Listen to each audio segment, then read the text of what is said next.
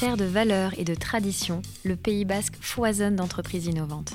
En 2020, le territoire s'est vu attribuer le label officiel de la French Tech par le ministère de l'Économie et des Finances. Je m'appelle Nila Tibering, je suis Community Lead pour la communauté French Tech Pays Basque qui a pour objectif de mettre en lumière les sociétés innovantes locales. Tous les jours, l'association accompagne des femmes, des hommes ambitieux, avec pour objectif de les soutenir, de leur apporter de la visibilité et de créer des synergies avec l'écosystème. Elle œuvre également pour favoriser leur développement à l'international.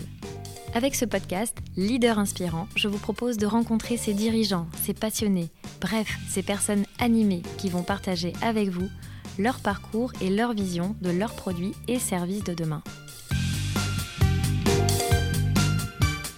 Bonjour à toutes et à tous et bienvenue dans ce nouvel épisode du podcast Les leaders inspirants de la French Tech Pays Basque. Aujourd'hui, nous enregistrons cet épisode dans les bureaux de la société Bellara Numérique installée à Bassusari. Spécialisée dans le secteur du conseil en système informatique depuis 2006, cette entreprise avant-gardiste a créé une application de toutes pièces il y a 17 ans pour répondre aux besoins précis de la société RipCurl. Aujourd'hui, cette solution accompagne plus d'une quinzaine de clients dans le secteur du textile et de l'industrie de la mode de luxe. Pour expliquer toute cette aventure, je reçois à ce micro Patrick Bourg, le cofondateur de Bellara Numérique. Bonjour Patrick. Bonjour Nila. Pour commencer, j'aimerais revenir sur ton parcours professionnel avant Bellara Numérique, car je remarque qu'il y a souvent un socle sur lequel s'appuient les entrepreneurs pour développer leurs produits et services.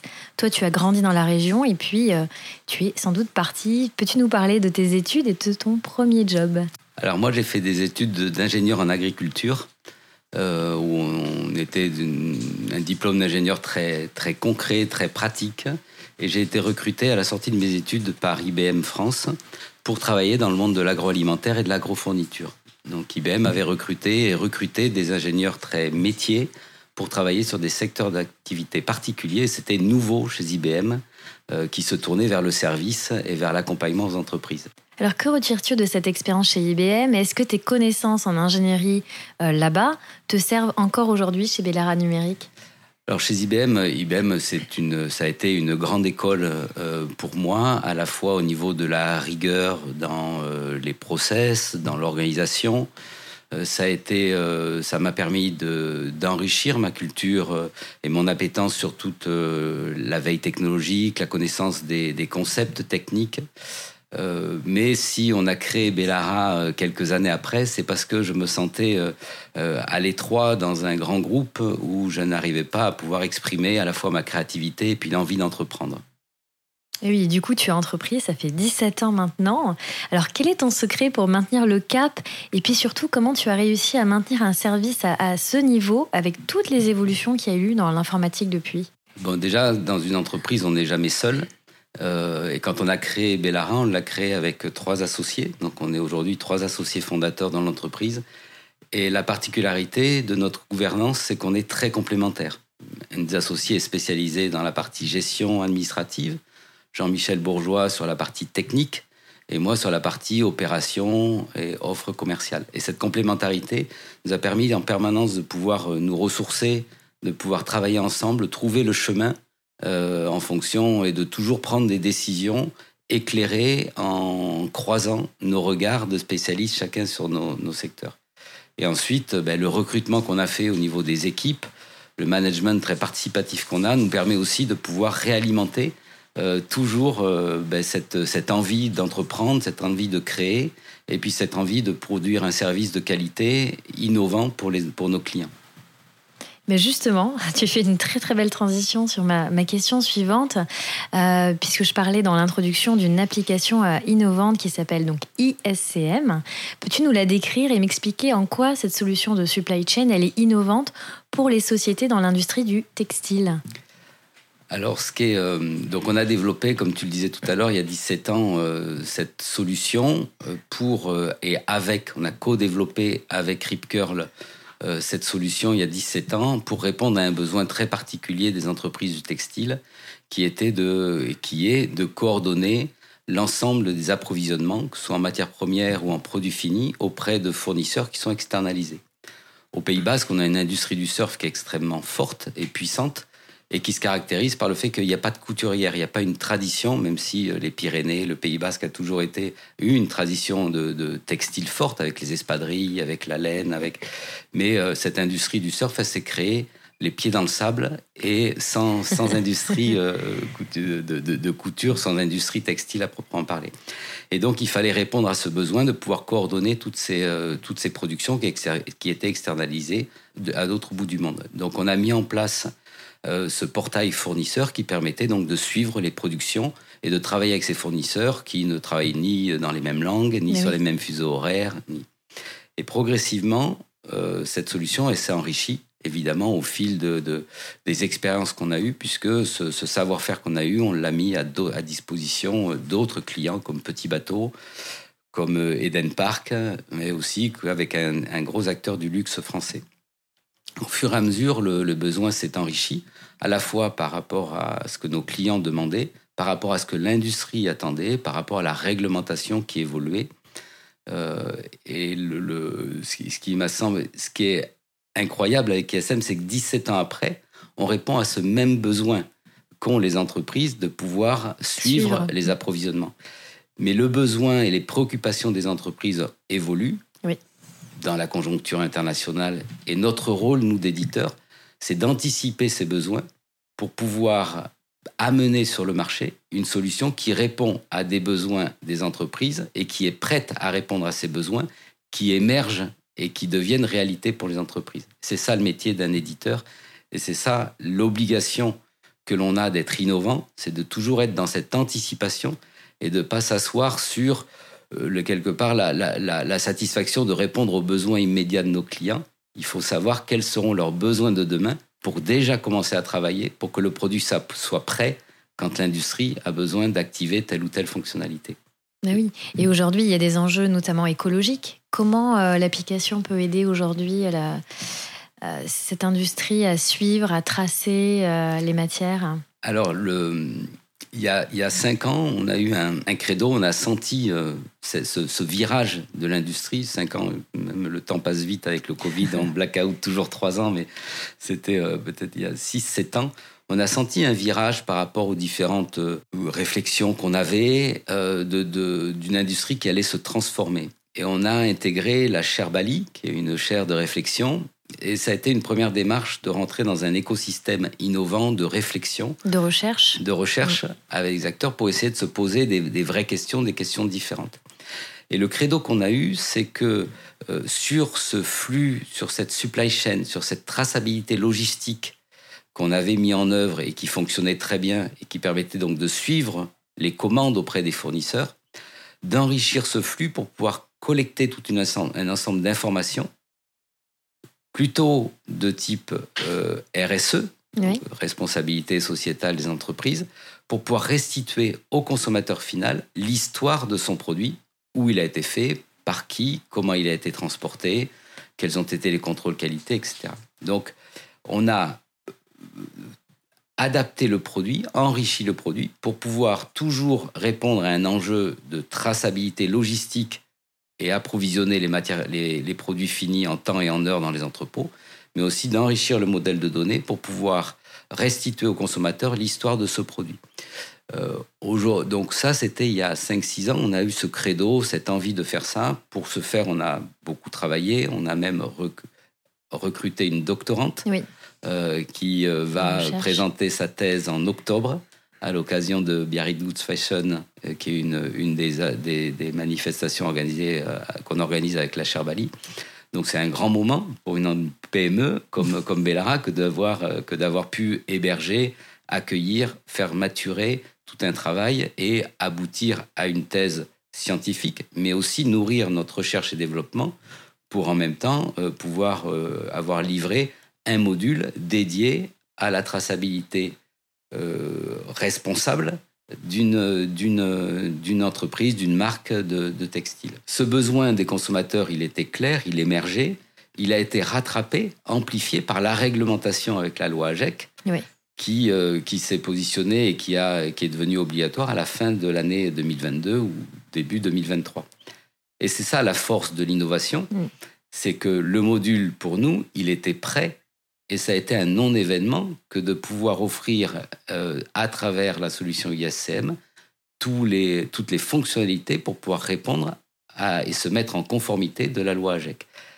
L'innovation, c'est à la fois donc une, une vision, il y a 5-6 ans, euh, un engagement de mettre des moyens pour pouvoir le faire, un credo, s'entourer d'un écosystème, la Cherbali, mais aussi la French Tech, mais aussi Paris Good, Fashion, mais aussi euh, le collectif Tricolore, pour pouvoir se réassurer en permanence que la vision, elle rencontre bien des préoccupations et, et que chacun, euh, dans cet écosystème, va conforter les, les, les, les les, pistes de solutions, les prototyper, les mettre en place et aboutir à, un module, à des fonctionnalités industriellement fiables, performantes qu'on met sur le marché. Et qui répondent euh, aux consommateurs de mode qui sont aujourd'hui très en demande de savoir euh, la provenance de leurs achats euh, et comment, elle comment ça a été fait, l'impact carbone. et ça, pour les marques, c'est maintenant, c'est un passage obligé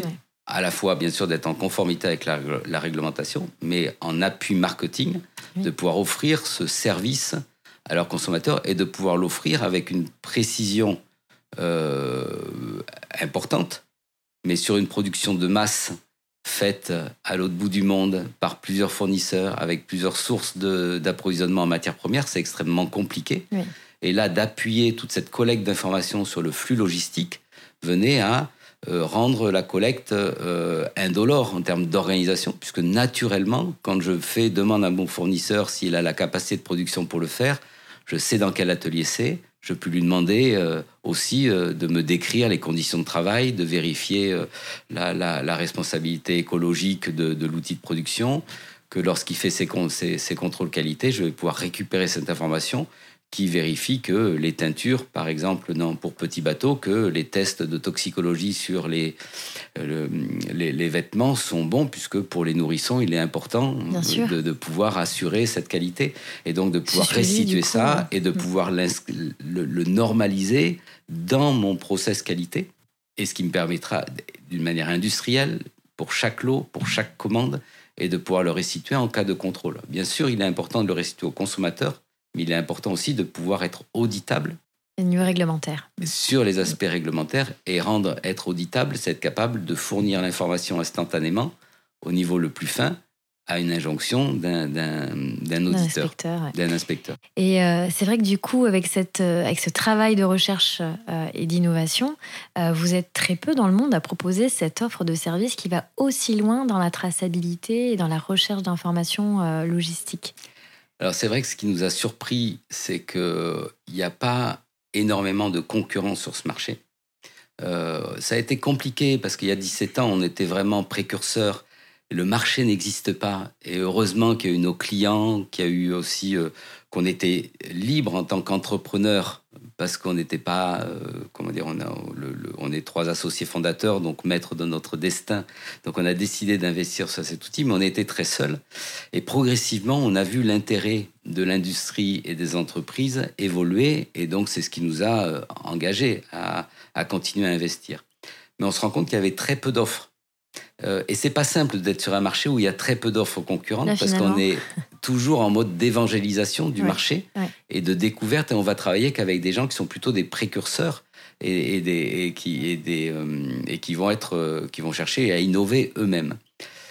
Aujourd'hui, on a, il y a plus de concurrence, il y a plus d'éditeurs, généralement des gros éditeurs qui, qui, qui, vont proposer des modules, mais des offres comme ISM qui ont une vision transversale, globale et qui vont couvrir l'ensemble des, des, processus à la fois de la traçabilité et de la RSE, on ne connaît pas vraiment de, concurrents, même si on est régulièrement en, concurrence.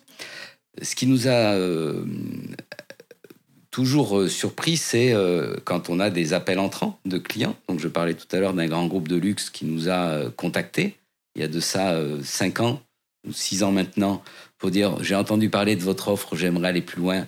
Et on a signé avec lui face à des gros du marché, des institutionnels du marché, des de l'édition de logiciels, on s'est dit là, on a une pépite. Ouais, il y a quelque chose.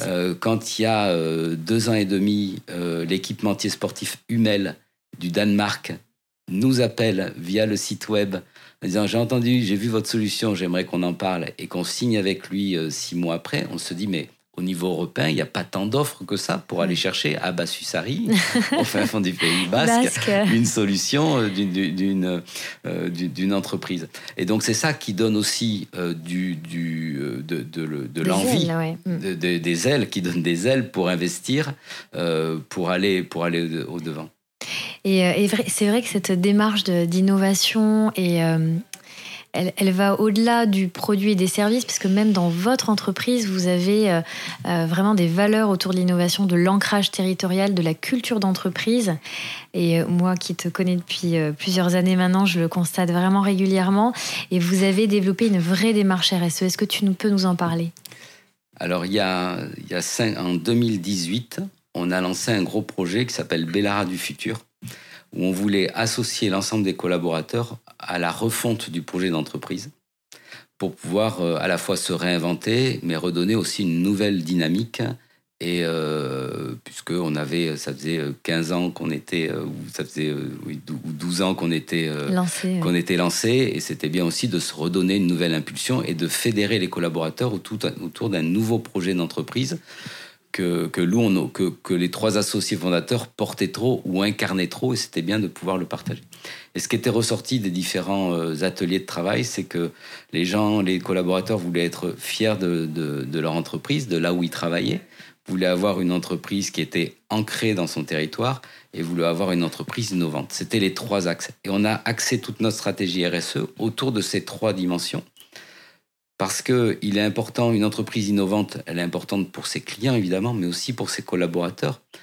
On, doit se préoccuper de l'employabilité des collaborateurs pour qu'ils soient en permanence en situation de pouvoir être sur la bonne technologie sur le marché. Mais à partir du moment où ils sont bien dans l'entreprise, il n'y a aucune raison qu'ils puissent partir. Donc il faut qu'on ait des gens qui soient euh, le, plus, le, mieux formés, qui, soient, qui travaillent sur les dernières technologies, qui soient organisés euh, d'une manière euh, très agile dans l'organisation et, qu'ils aient envie de travailler par rapport aux valeurs que porte l'entreprise, par rapport au, sens qu'a le produit. Au sens du travail. Et c'est vrai que la solution USM, quand on l'a, quand on sait qu'elle répond à tous les enjeux, bien sûr de la traçabilité logistique qui est important dans la conjoncture internationale, mais aussi aux aspects qui vont accompagner une industrie à prendre le virage de la mode durable, ben c'est important et ça donne du sens.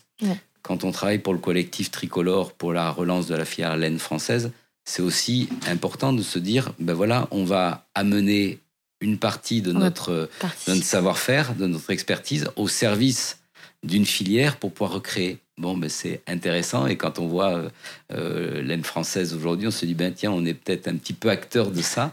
Ou quand on parle de, relocalisation de l'industrie textile, ben on contribue aussi à, ça euh, et c'est important. Bah, tout à fait. Et vous êtes, euh, vous allez même plus loin par rapport à l'édition de logiciels, puisque vous êtes labellisé numérique responsable. Est-ce que tu peux nous dire en quelques mots en quoi ça consiste? Bah, Numérique responsable, c'est un label, donc ça veut dire que c'est une démarche avec euh, un audit, un plan d'action, une gouvernance pour pouvoir améliorer. Et c'était ce label pour nous a été important parce qu'il a permis de, euh, de quelque part de matérialiser toute une démarche qu'on avait mis en place, qui est très large dans l'entreprise, qui rejoignait d'ailleurs euh, la démarche RSE qu'on a, qu'on a mis en place, qui rejoignait le, projet de Bellara du futur, d'avoir une entreprise avec des valeurs, des valeurs de responsabilité sociétale par rapport à nos, euh, à, nos achats, au choix des fournisseurs. Par exemple, on est pour nos achats euh, d'électricité, on avait avec Energia. Pour, le, pour le, tout ce qui est réseau et télécommunications, on a fait le choix de prendre l'opérateur local Isarlink. On essaye de travailler en filière courte parce que c'est ça aussi l'ancrage territorial, de, travailler au sein du cluster Pays Basque Digital, de travailler en réseau. Euh, au sein de la French Tech, de faire partie de cet écosystème d'entrepreneurs innovants parce que c'est important aussi de pouvoir toujours euh, euh, ben, pouvoir échanger partager des expériences, des doutes, des, euh, d'essayer de, comprendre comment les gens ont pu aborder telle ou telle euh, problématique, problématique et de pouvoir éventuellement s'ajuster ou euh, trouver nous-mêmes notre propre chemin en prenant en compte.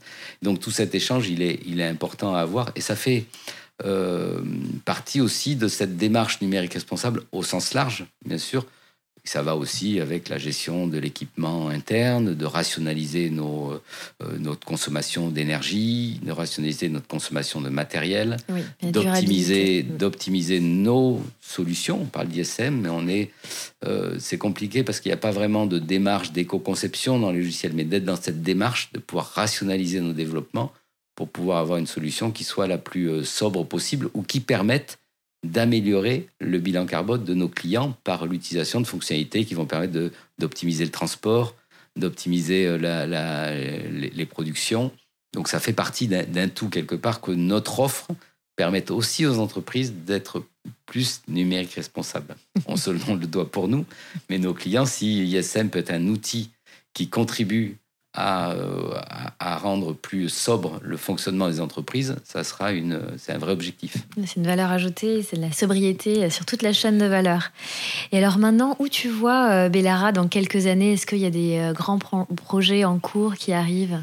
Alors, on a mené un projet, on a lancé un projet il y a maintenant 18 mois qui s'appelle Scale Up ISM, donc le changement d'échelle pour ISM.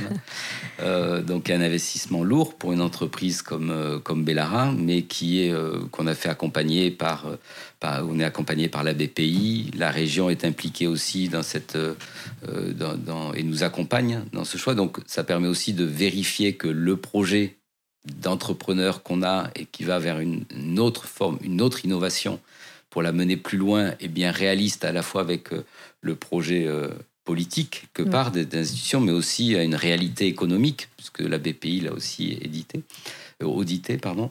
Le, les trois axes de développement de, et d'innovation autour d'ISM, aujourd'hui, et là où on veut amener l'outil, c'est d'abord d'avoir une offre extrêmement robuste techniquement, éventuellement, évidemment, complètement euh, euh, mise sur les dernières technologies de développement pour pouvoir être euh, opéré en mode cloud native, avec une vraie mutualisation des services pour les clients, toujours dans la recherche de sobriété, de simplicité de maintenance, mhm. et de pouvoir aussi affronter la croissance, la croissance du nombre de clients et de la grosseur du nombre de clients, puisque tu disais qu'on était, qu'on avait une quinzaine de clients, mais on est à juin, on est à 20 clients maintenant. Génial. Donc sur, on a vraiment une progression forte et donc il faut anticiper techniquement cette progression. Le deuxième axe, ça va être sur l'innovation fonctionnelle. Donc on veut enrichir le fonctionnel toujours sur la partie passeport numérique produit, sur la mise en conformité de l'application avec la nouvelle réglementation AGEC européenne de pouvoir localiser. Il y a des, réglementations aussi aux États-Unis qu'il faut prendre en compte. Il y a le calcul du bilan carbone, le calcul de l'ACV qu'on va intégrer, donc toujours pour amener plus de valeur, toujours appuyer sur ce socle qui est notre cœur de métier, qui n'a pas bougé depuis 17 ans, qui est la traçabilité logistique, mais de profiter de cette traçabilité logistique pour pouvoir enrichir et répondre à d'autres besoins. Le troisième axe de développement, c'est le développement à l'international. Oui. Donc là, on a recruté euh, à la fois une, une personne en charge du marketing international et deux commerciaux qui vont euh, se spécialiser à la fois sur le marketing France, enfin sur le commerce France et le commerce Europe, Europe du Nord et Europe du Sud. Voilà, ça c'est des gros axes de développement qui nécessitent un gros investissement parce qu'évidemment euh, il faut mettre en place toute cette démarche marketing, démarche commerciale, créer le réseau dans des zones sur lesquelles on n'est pas évidemment implanté. Et donc tout ça, ça prend du temps, c'est de l'énergie, mais c'est surtout de, des moyens à mobiliser. Mm. Et là, c'est euh, ben, une confiance dans l'avenir très forte pour pouvoir y aller et s'engager. Ah, c'est génial. Bon, on te souhaite euh, vraiment une très belle euh, internationalisation. Et euh, d'ailleurs, le réseau French Tech pourra t'apporter de l'aide sur ce sujet. Justement, ma, dernière question, c'était que, que représente la French Tech, ce, réseau pour, pour Bellara Numérique et pour, et pour toi?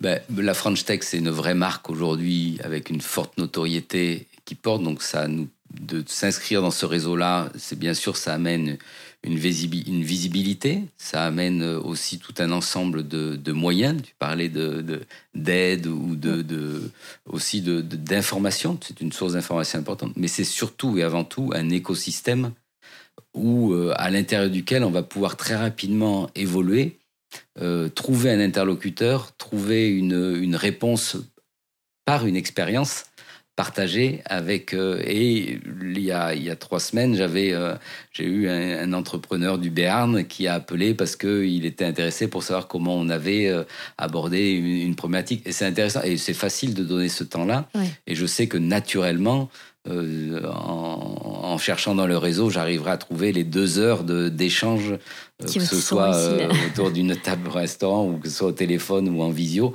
pour, ou de visu pour pouvoir échanger. Et ça, ça, ça n'a pas de prix. Mm. Ça, ça pas de prix. Bah, c'est sûr. Et sur l'internationalisation, tu peux compter sur le réseau French Tech qui, euh, qui aujourd'hui a plus de 60 communautés à l'international. Donc tu as des entrepreneurs français euh, dans plein, plein, plein de villes euh, dans le monde entier qui pourront sans doute te donner ce, ce, fameux premier réseau dans lequel on n'est pas toujours implanté pour avoir les premiers contacts. Patrick, je te remercie pour cet échange très intéressant sur ton parcours euh, et ton expérience professionnelle. Merci d'avoir partagé tout cela depuis ton bureau, à ce micro qui, je le rappelle, met en lumière les entrepreneurs du territoire basque. Pour celles et ceux qui souhaitent en savoir plus sur Bellara numérique, je vous invite à découvrir la vidéo réalisée entre la côte basque et Bassussari. Elle est disponible sur notre chaîne YouTube La French Tech Pays Basque. À très bientôt. Merci Patrick. Merci Nila. Et je te souhaite euh, de très bonnes fêtes de Bayonne. bien sûr.